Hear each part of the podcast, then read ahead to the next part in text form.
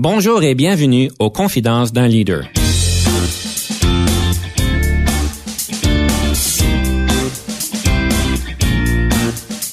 Ici Denis Lévesque, coach de CAP. Nous avons donc l'honneur et le privilège de recevoir en studio des leaders qui ont marqué leur communauté afin d'apprendre de leur expérience et de s'inspirer de leur sagesse.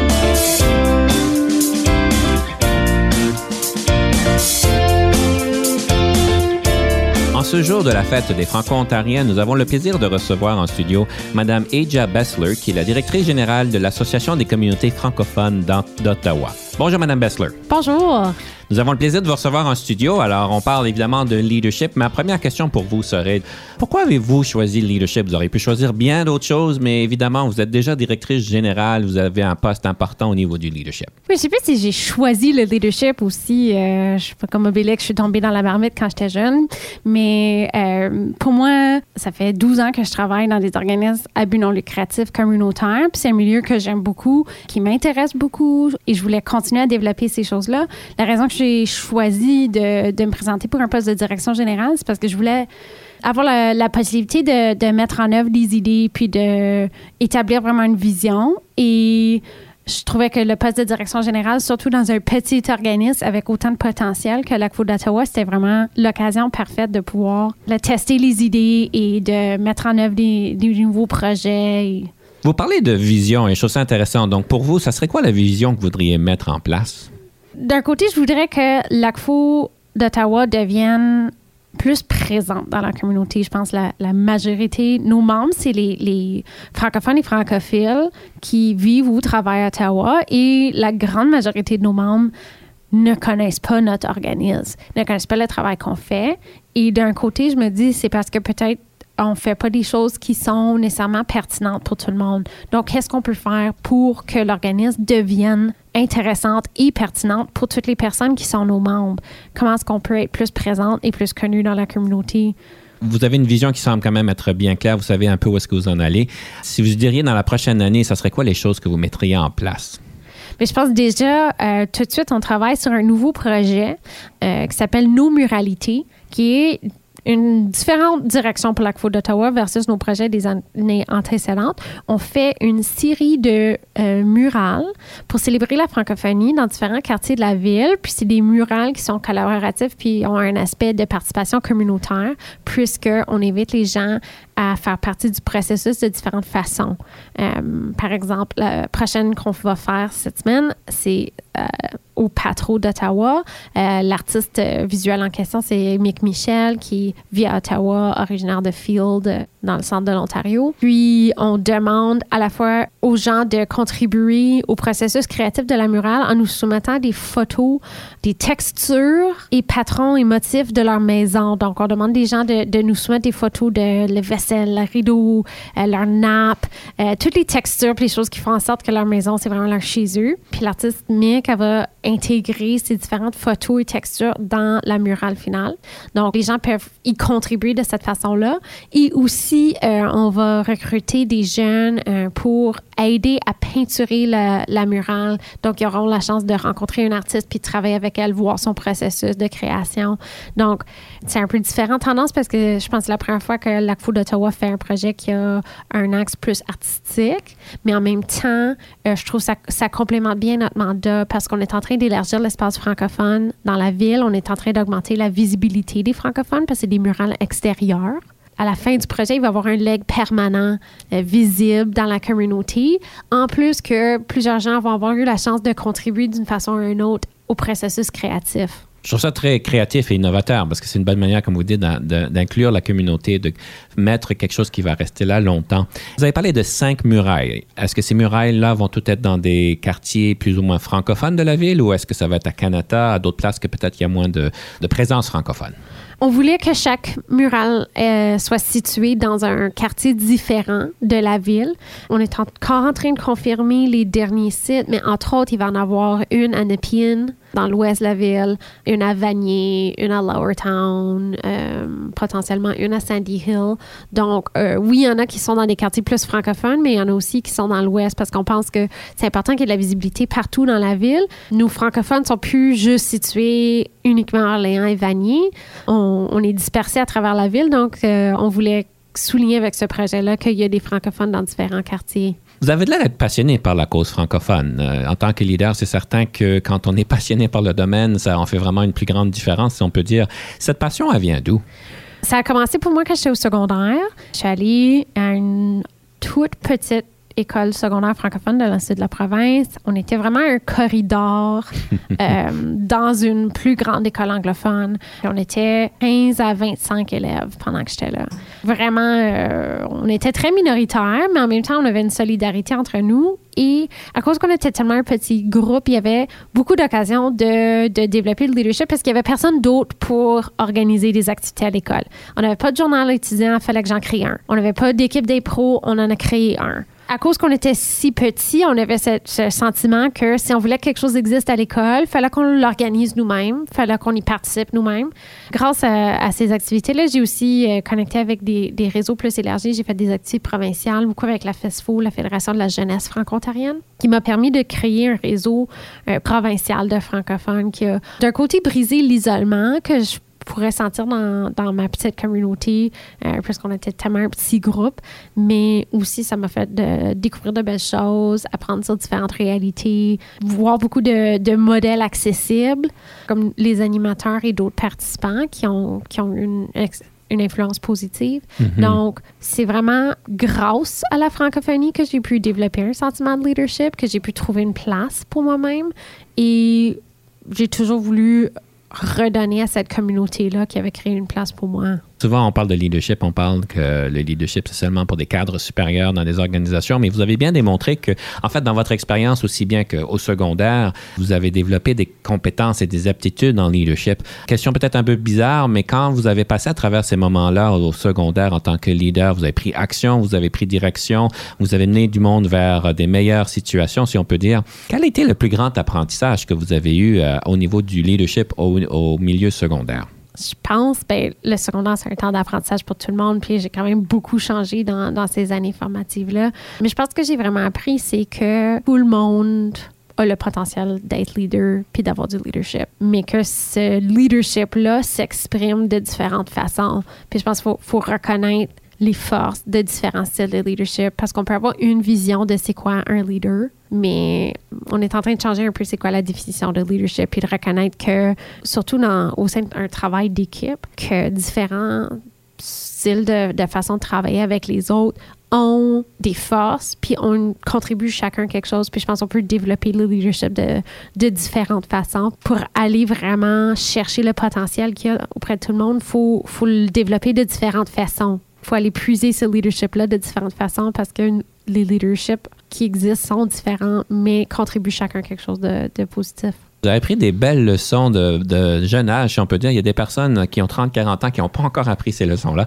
Alors, je vous en félicite et en fait, j'aimerais passer à notre première chanson, à la chanson euh, qui nous permet de peut-être vous connaître dans différents angles. Quelle serait votre première chanson que vous voudriez nous proposer et pour quelle raison l'avez-vous choisie? La première chanson, c'est une chanson de Trisha Foster, c'est Monsieur le Temps. Euh, je pense que ça s'accorde bien avec euh, une discussion de quand j'étais au secondaire parce que j'ai aussi fait beaucoup d'activités en, en, musique et Trisha Foster est une artiste de North Bay qui, en fait d'Astorville, qui euh, a toujours été vraiment présente puis que vous travaillez auprès de la jeunesse, que ce soit dans le cadre des Jeux franco-ontariens ou de Quand ça nous chante. C'est quelqu'un qui m'a beaucoup influencé, qui a toujours été approchant puis accessible comme leader ou comme modèle, puis qui a toujours donné beaucoup euh, à la communauté. C'est une femme qui m'inspire beaucoup, donc alors, nous allons écouter Tricia Foster avec euh, Monsieur Le Temps et nous revenons après une petite pause après ça.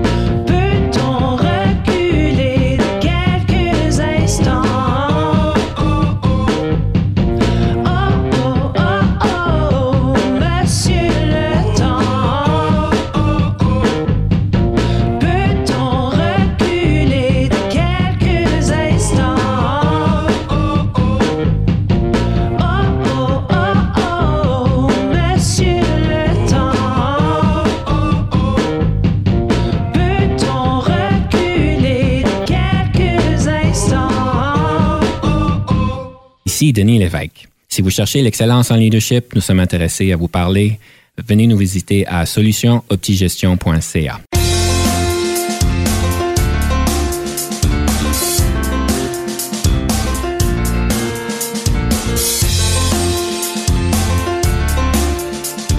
Nous sommes de retour à l'émission avec Mme Aja Bessler, directrice générale Association de communautés francophones d'Ottawa. Et nous avons eu la chance d'écouter une belle chanson. Et on parlait donc du leadership de jeune âge avec des leçons apprises que vous avez faites euh, très bien. Et en fait, une chose qui m'a marqué de votre témoignage, c'est cette euh, initiative que vous avez de l'air avoir pris. Et en tant que leader, souvent, le monde a des fois peur de prendre des initiatives, des décisions, d'aller de l'avant avec certaines choses. Et euh, si j'ai bien compris votre expérience, c'est que de jeune âge, vous avez reconnu que quand il y a une opportunité de faire du travail, on le fait. On fait juste le faire, on se met d'avance, on retrousse nos manches et on y va. Est-ce que vous pensez que ceci a affecté votre style de leadership avec ce que vous faites aujourd'hui? Sûrement. Après le secondaire, j'ai travaillé pendant un peu plus de cinq ans dans les bureaux de la Fédération de la jeunesse franco-ontarienne. Et c'est vraiment une équipe intéressante, mais c'est une équipe qui travaille tellement fort, des jeunes qui n'ont pas peur de retrousser les manches puis de, de se donner euh, corps et âme pour la cause. Les cinq ans que j'ai eu là étaient incroyablement formatifs. Ça a certainement influencé mon style de travail puis de ne pas avoir peur d'y aller de l'avant puis de donner beaucoup, mais aussi de, ça m'a donné la chance de voir les retombées de ce travail-là parce qu'on travaillait directement avec des jeunes au secondaire en offrant des formations de leadership, euh, des ateliers dans les écoles, en organisant des événements puis tu voyais directement l'impact du travail que tu faisais auprès des jeunes? Donc, c'était incroyablement demandant comme travail, mais incroyablement valorisant en même temps. Puis, je pense que les cinq ans que j'ai passés là ont été vraiment formatifs, puis ont, certainement influencé mon style de travail dans les années qui ont suivi, puis quand j'ai fait le tour de différents organismes communautaires franco-ontariens. Est-ce que vous pourriez dire qu'il y a des personnes qui ont peut-être marqué votre leadership euh, dans le camp, des leaders franco qui ont existé à ce temps-là, qui existent aujourd'hui? Est-ce qu'il y en a quelques-uns qui vous ont marqué, qui vous ont inspiré? Mais je parlerai de deux personnes euh, particulièrement. Je pense Alain Dupuis, c'est euh, la première personne que je mentionnerais. Alain et moi, on a le même âge. Au secondaire, on était sur le conseil exécutif de la FESFO ensemble. Il était président, j'étais vice-présidente.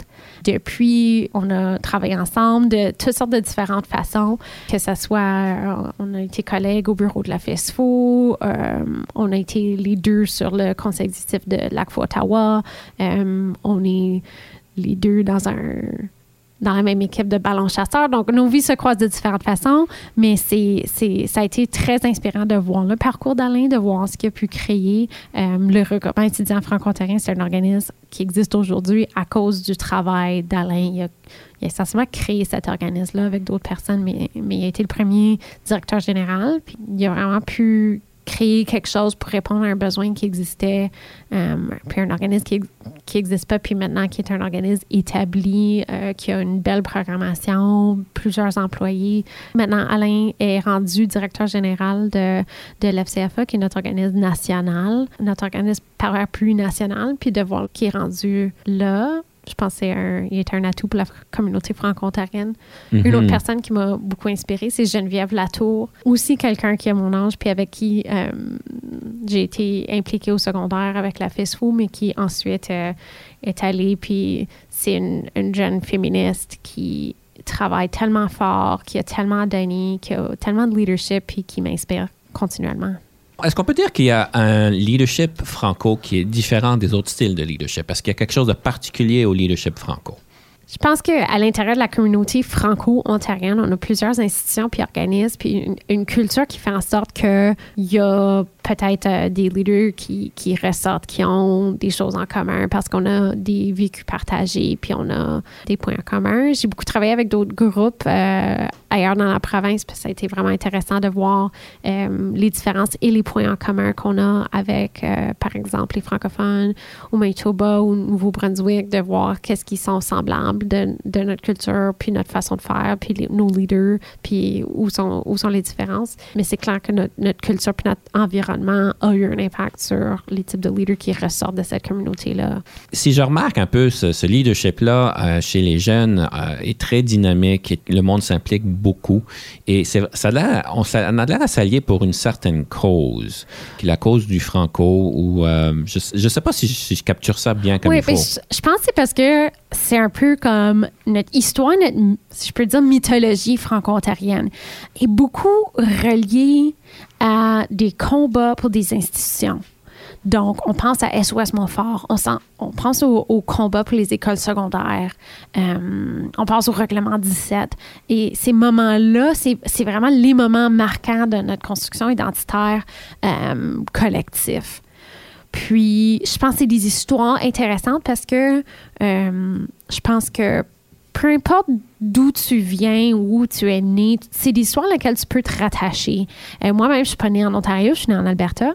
Mais quand j'ai entendu les histoires des jeunes à Penetanguishene qui voulaient tellement étudier en français, qui ont créé une école illégale dans un bureau de poste, c'est des histoires inspirantes, mais à laquelle on peut se sentir un sentiment d'appartenance, puis de sentir que on est rattaché à ces gens-là qui se sont battus pour créer des institutions puis des legs pour lesquels on bénéficie aujourd'hui. Puis je pense que cette mythologie-là collective au sujet de, l'importance de nos institutions puis l'importance des combats, c'en est une qui peut être assez inclusive. Puis on peut tout y, y rattracher parce que c'est pas une histoire qui est à propos de la généalogie ou, Vraiment intéressant. Vous avez vraiment beaucoup de connaissances dans le domaine. C'est super.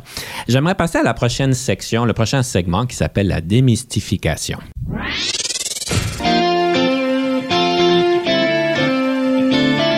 C'est une opportunité pour vous de pouvoir démystifier à quelque chose en leadership ou quelque chose qui est très proche de votre cœur. Et ça serait quoi la démystification? Qu'est-ce que vous, vous voudriez démystifier? C'est une chose que je pourrais démystifier, je pense, ça serait par rapport à, l'insécurité linguistique qui est rattachée à toute cette question de qualité de la langue, euh, hmm. qui est très présente en Ontario français. Euh, moi-même, j'ai un accent qui est beaucoup moins prononcé parce que ça fait maintenant 12 ans que je suis à Ottawa, mais j'ai un accent du sud de l'Ontario. Puis en c'est ça, les gens de différentes régions, différentes provinces ou différents pays, euh, souvent, on a tendance à, un peu catégoriser nos accents puis de, les hiérarchiser en disant que certains accents sont plus francophones que d'autres, en disant que certains accents sont anglophones, par exemple. On parle beaucoup de, qualité de la langue dans les écoles, puis il y a un peu de la peur par rapport à on est en train de perdre la qualité de langue dans les écoles. Le mythe, c'est par rapport à comment est-ce qu'on adresse cette question-là. Je passe beaucoup de temps dans les, forums euh, médias sociaux euh, francophones, puis je, vois les commentaires qui sortent des fois,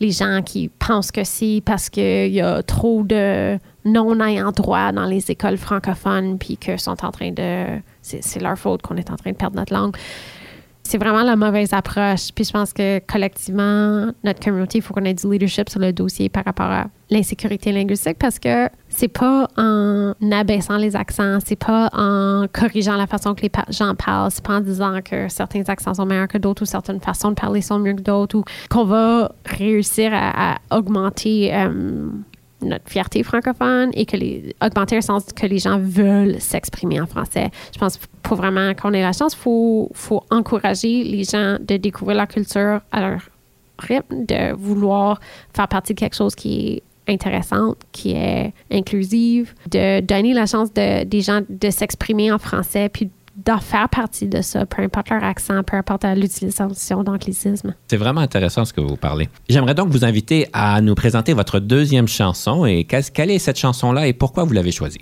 La deuxième chanson que j'ai choisie, c'est de l'artiste euh, d'Ottawa, Yao. La chanson s'appelle Nomade. Yao, c'est un artiste que j'ai découvert plus récemment, que j'ai vraiment apprécié voir, euh, le voir grandir comme artiste, puis dernièrement, je l'ai vu euh, lors des prix Tréhard. Il a fait cette chanson-là en performance, puis c'était vraiment émouvant. Et c'est un artiste que si vous avez la chance de le voir live, il y a tellement d'énergie puis de passion sur scène. Alors, on va écouter Nomade de Yao et ensuite nous prenons une petite pause.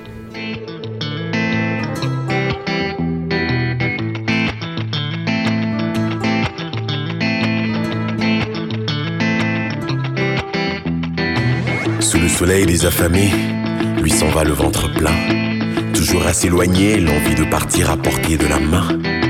Si ce n'était que de l'histoire dans son rétroviseur, de celle si seule assise derrière, dans son rétro qui pleure, confort sous un torrent de pluie. Car sa vie le retient, du peu qu'il tient encore dans les mains, le reste, il s'en plaindra demain. Ce geste aura raison de lui, modeste désir qui ne reviendra pas. Le mouton qui s'effrite pas à pas rattrape toujours celui qui fuit. Nomade, j'étancherai ma haine, je soignerai ma peine, itinérant sans sol, nomade, toujours insatisfait, nomade, j'étancherai ma haine, nomade, je soignerai ma peine, nomade, itinérant sans sol, nomade. Dans cette ville qu'il a vu naître, l'appétit est maître à ce vouloir d'exil. Cette fin pourtant il sait finira peut-être par tout lui prendre. En dédain. À quoi s'attendre quand le poison lui fait son effet? Mais ça vous le saviez déjà. Au chat qui dort on ne touche pas. Les dégâts de la loi du talion ont fait de nous ivrognes pions. La quête d'échappatoire dans un monde de fabulation. Bientôt à en perdre la mémoire duquel les deux avaient raison. Nomade, ma haine, je soignerai ma peine, nomade, itinérant sans seul, nomade, toujours insatisfait,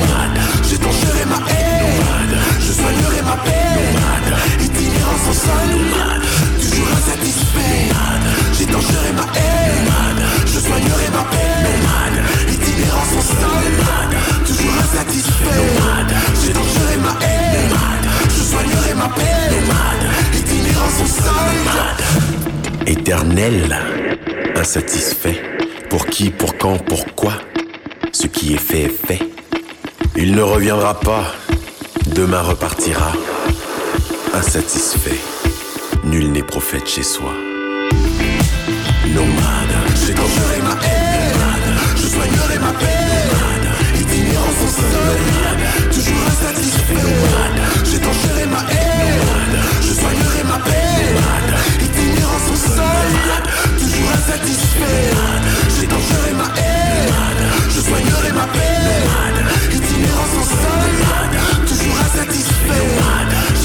ma haine, je soignerai ma peine.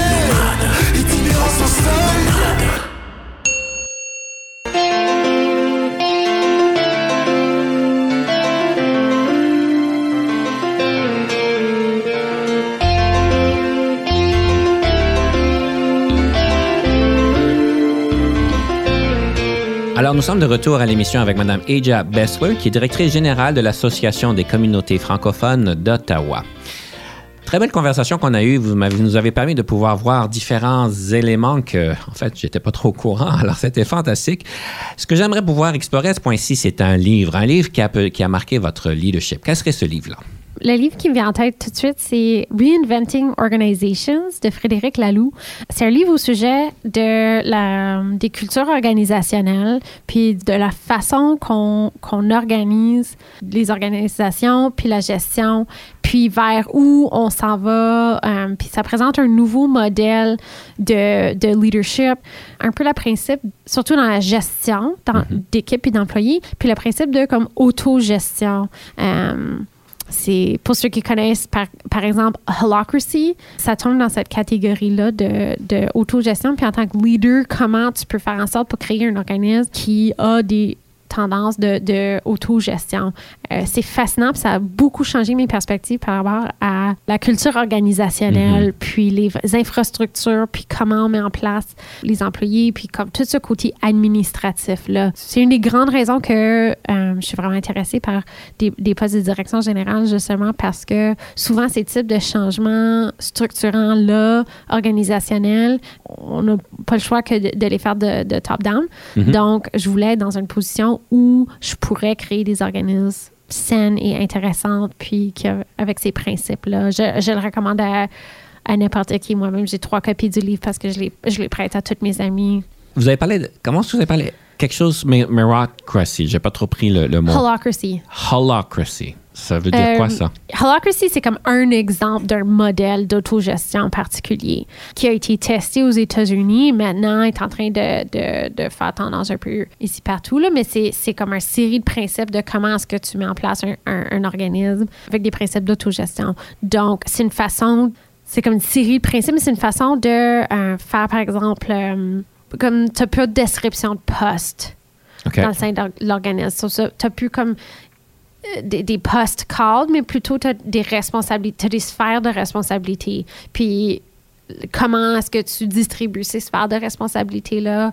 Euh, parce que ça, c'est comment est-ce que, comme pour faire de l'autogestion, c'est que comme tu élimines cette catégorie-là de, de gestionnaire, de, de euh, upper middle management, euh, mais comment est-ce que comme tu peux pas juste éliminer ces catégories-là, il faut que tu aies des principes en place pour assurer que les choses sont quand même faites, que les gens sachent c'est quoi leur responsabilité au sein de l'organisme, qu'il y ait ces occasions-là de développer notre leadership individuel, mais aussi que tu aies des gens qui ont les portraits globales, puis que les suivis qui ont besoin d'être faits sont faits. Donc, Holacracy, c'est un exemple de comment est-ce que tu peux mettre en place des- une structure organisationnelle pour atteindre ces objectifs-là. Puis c'est un parmi plusieurs qui sont, sont identifiés dans, dans le livre Rethinking, OK. Reinventing Reorganizations. Je vais vous poser une colle. Comment est-ce qu'on écrit ce mot-là? C'est Vous nous avez appris quelque chose d'intéressant. C'est toujours beau de voir les nouvelles, les nouvelles tendances ou les choses qui, sont présentes qu'on ne capture pas d'habitude. Alors, c'est parfait. Je sais que de plus en plus, j'entends parler des organisations qui vont baser leur style de gestion ou leur approche avec le meritocracy. Où est-ce que les équipes qui s- performent bien vont se mériter de meilleurs projets, et c'est une question d'équipe et non d'individu. Alors, les équipes se permettent de euh, s'assurer que chacun performe à leur maximum. Mais ça, c'est une tendance que je vois. Je ne sais pas si vous en avez entendu parler.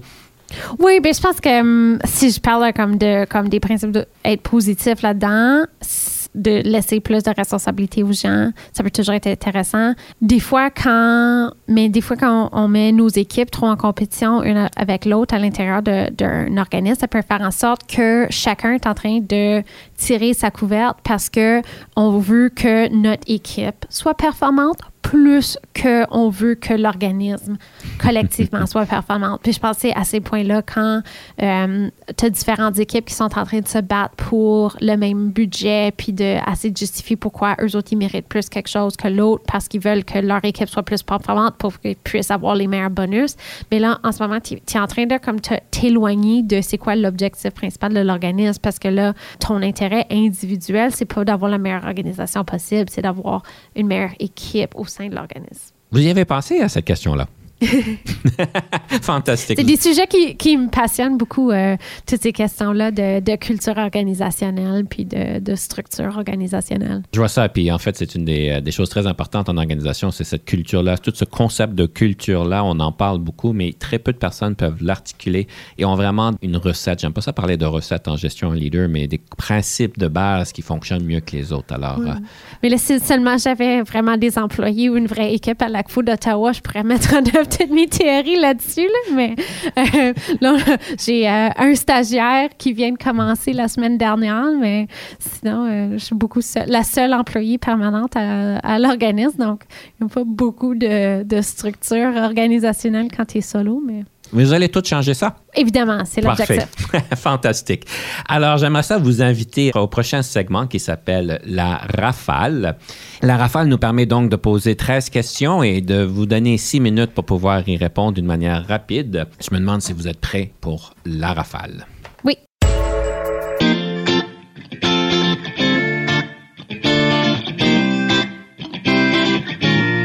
Le leadership, est-ce inné ou acquis? C'est inné, mais ça prend euh, des occasions de pouvoir le développer. Je vous nomme cinq leaders dans l'histoire. Lequel, laquelle préférez-vous? Gandhi, Napoléon, Lester B. Person, Nelson Mandela, Louis Riel et pourquoi?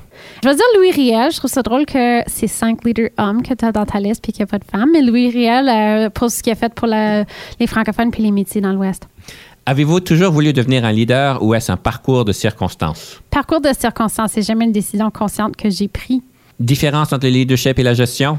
Je pense que le leadership, c'est euh, la capacité de pouvoir euh, développer les forces d'un groupe puis de arriver à un objectif commun. La gestion, c'est plutôt euh, dans un cadre de travail vraiment ou de diriger d'autres personnes. Mais mm, leadership, tu laisses les gens développer eux-mêmes leur direction. Avez-vous déjà travaillé avec un coach? Et si oui, qu'est-ce que ceci vous a donné? Oui, j'ai déjà travaillé avec un coach. C'est intéressant de découvrir des nouvelles théories, des approches. Chaque coach a un peu sa, sa propre euh, école de pensée. Euh, celui avec lequel moi j'ai travaillé était un accro de, des principes de Lucioni. Donc, c'est toujours intéressant de, de voir euh, ces différentes écoles de pensée-là. La meilleure formation en leadership que vous avez jamais eue? C'était d'être employé au bureau de la FESFO pendant cinq ans. en soi, une formation de leadership où tu offres beaucoup de formations de leadership, mais c'est euh, c'est vraiment le moment. J'ai appris tellement plus à- en travaillant à la FESFO que j'ai appris à l'université ou à n'importe quel autre job. Quelle marque de voiture conduisez-vous? Une Honda, mais aujourd'hui, je suis venue en vélo. Votre passe-temps préféré? Mon club de lecture. Le nombre d'heures moyennes que vous passez au bureau. Trop. En tant que leader, qu'est-ce qui vous frustre au travail? Je pense que c'est d'avoir de la difficulté des fois de prioriser quand il y a tellement de tâches, puis surtout d'être dans une petite équipe où je suis souvent seule. C'est que si c'est pas moi qui le fais, ça se fait pas. Donc, En tant que leader, qu'est-ce qui vous rend heureuse? c'est de voir le fruit de mon travail directement. C'est de pouvoir être à un événement que j'ai organisé puis de voir l'impact que ça a sur les participants. Je vous donne quatre qualificatifs. Situez-vous par rapport à ceci. Créative, bagarreur, cérébrale ou envieuse. Pour moi, la créativité, c'est vraiment important. Ça a marqué tout mon, mon parcours en tant qu'artiste, mais même en tant que juste dans des situations de travail tout le temps. Je pense que la créativité, c'est. Si vous n'étiez pas devenu un leader, qu'auriez-vous voulu devenir? Je pense que même si je n'étais pas dans un poste, dans un organisme, j'aurais pu être leader dans différents domaines, même, même si j'avais comme poursuivi en musique ou en, en art, je pense que j'aurais pu avoir du leadership dans ces domaines quand même. Ben, merci bien. Et sur ce, nous allons donc prendre une petite pause. On vous revient sous peu.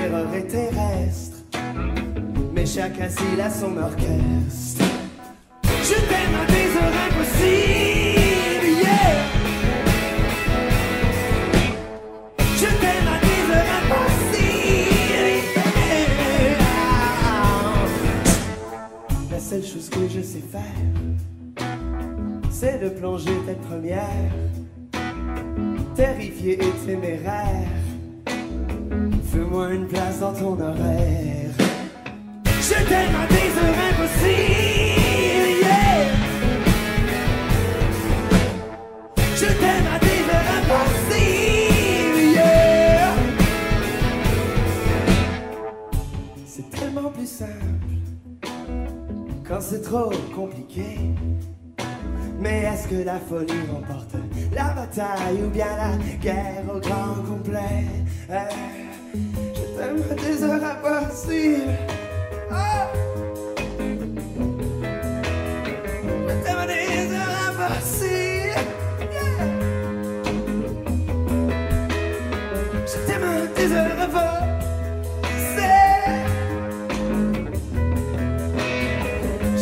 Je t'aime à des heures, je t'aime à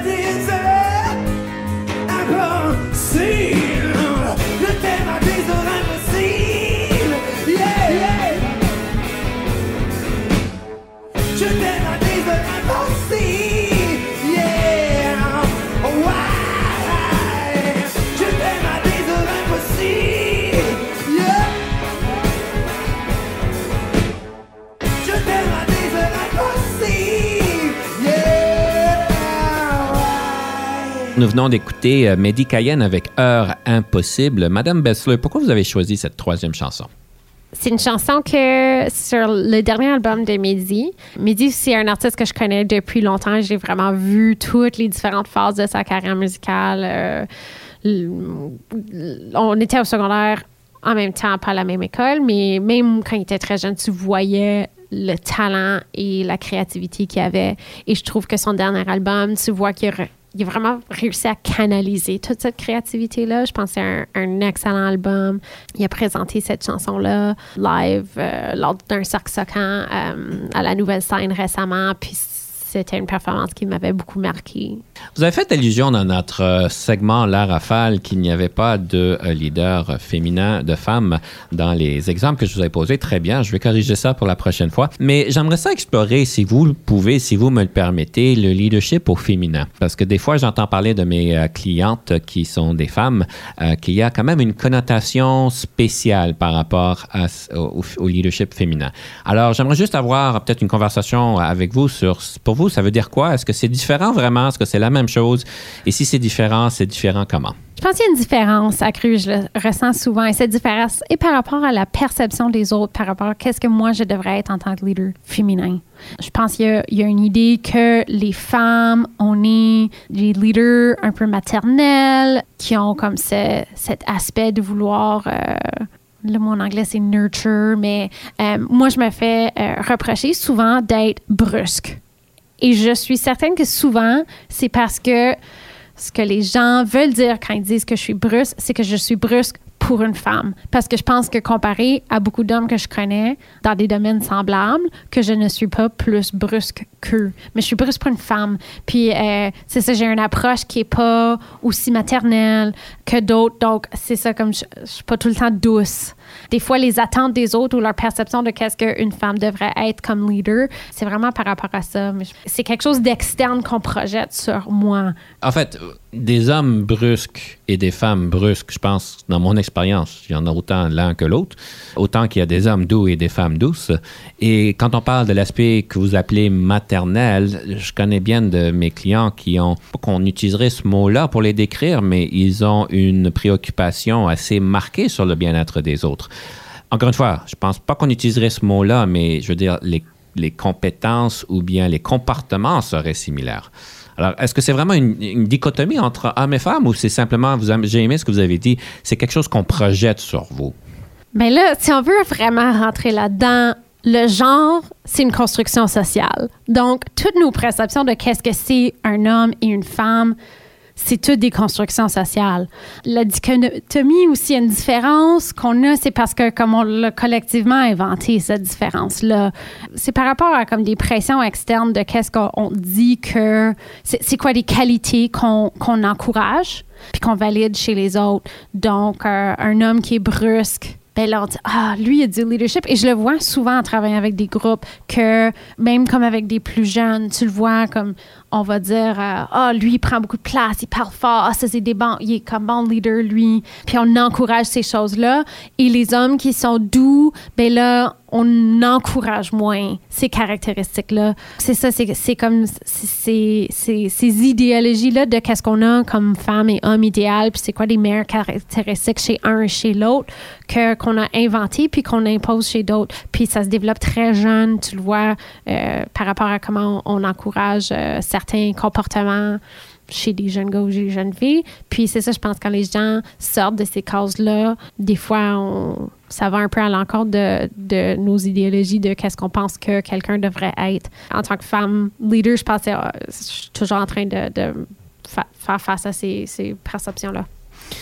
Je pense qu'on pourrait faire toute une émission sur le sujet. Vous en êtes certainement bien éduqué et bien passionné. J'aimerais peut-être, vu qu'on arrive vers la fin de l'émission, parler un petit peu en tant que leader franco. Ça veut dire quoi euh, la fête des franco-ontariens pour vous? Comme j'ai mentionné, moi, je suis pas née en Ontario, mais c'est ma province d'adoption. Puis pour moi, le jour de franco-ontarien, c'est une chance de célébrer nos acquis, de célébrer la diversité dans la communauté, de célébrer nos forces. J'ai parlé de notre histoire qui est souvent reliée à des combats, puis je pense que ces combats-là sont importants, mais des fois, c'est le fun de prendre un pas de recul, puis de juste vivre notre culture, célébrer nos artistes, euh, écouter de la musique, voir une pièce de théâtre. Le 25 septembre, c'est le jour de acheter un livre d'un auteur franco-ontarien. Donc, juste prendre un pas de recul de, nos combats quotidiens euh, pour Ottawa Ville Bilingue, pour l'Université franco-ontarienne et tout ça, puis prendre une journée pour regarder c'est quoi nos acquis en tant que communauté. J'aime ce que vous dites, alors, de célébrer nos acquis et peut-être de laisser le combat de côté. Alors, écoutez, je vous remercie beaucoup pour une belle entrevue. J'aimerais simplement conclure avec une citation sur le leadership, question d'inspirer nos auditeurs. Quelle serait cette citation que vous voudriez peut-être partager avec nous aujourd'hui? Ma citation, c'est un peu le, le motto de la FESFO, ça, je, cite la FESFO, mais c'est on veut, on peut, on s'unit, on l'aura. Et je pense pour la journée des Franco-Ontariens, c'est très apte parce que on a tellement de potentiel en tant que communauté, puis en, en s'unissant puis en travaillant ensemble qu'on va y arriver. En fait, c'est une très belle citation. Je vous remercie énormément, Madame Basseloup, pour votre temps et votre sagesse. Et sur ce, chers auditeurs, je vais vous suggérer de penser à cette citation. Si vous pouvez, si vous voulez et si vous vous unissez, vous pouvez. Alors, à la Vous prochaine. l'aurez, en fait. Vous l'aurez. à la prochaine.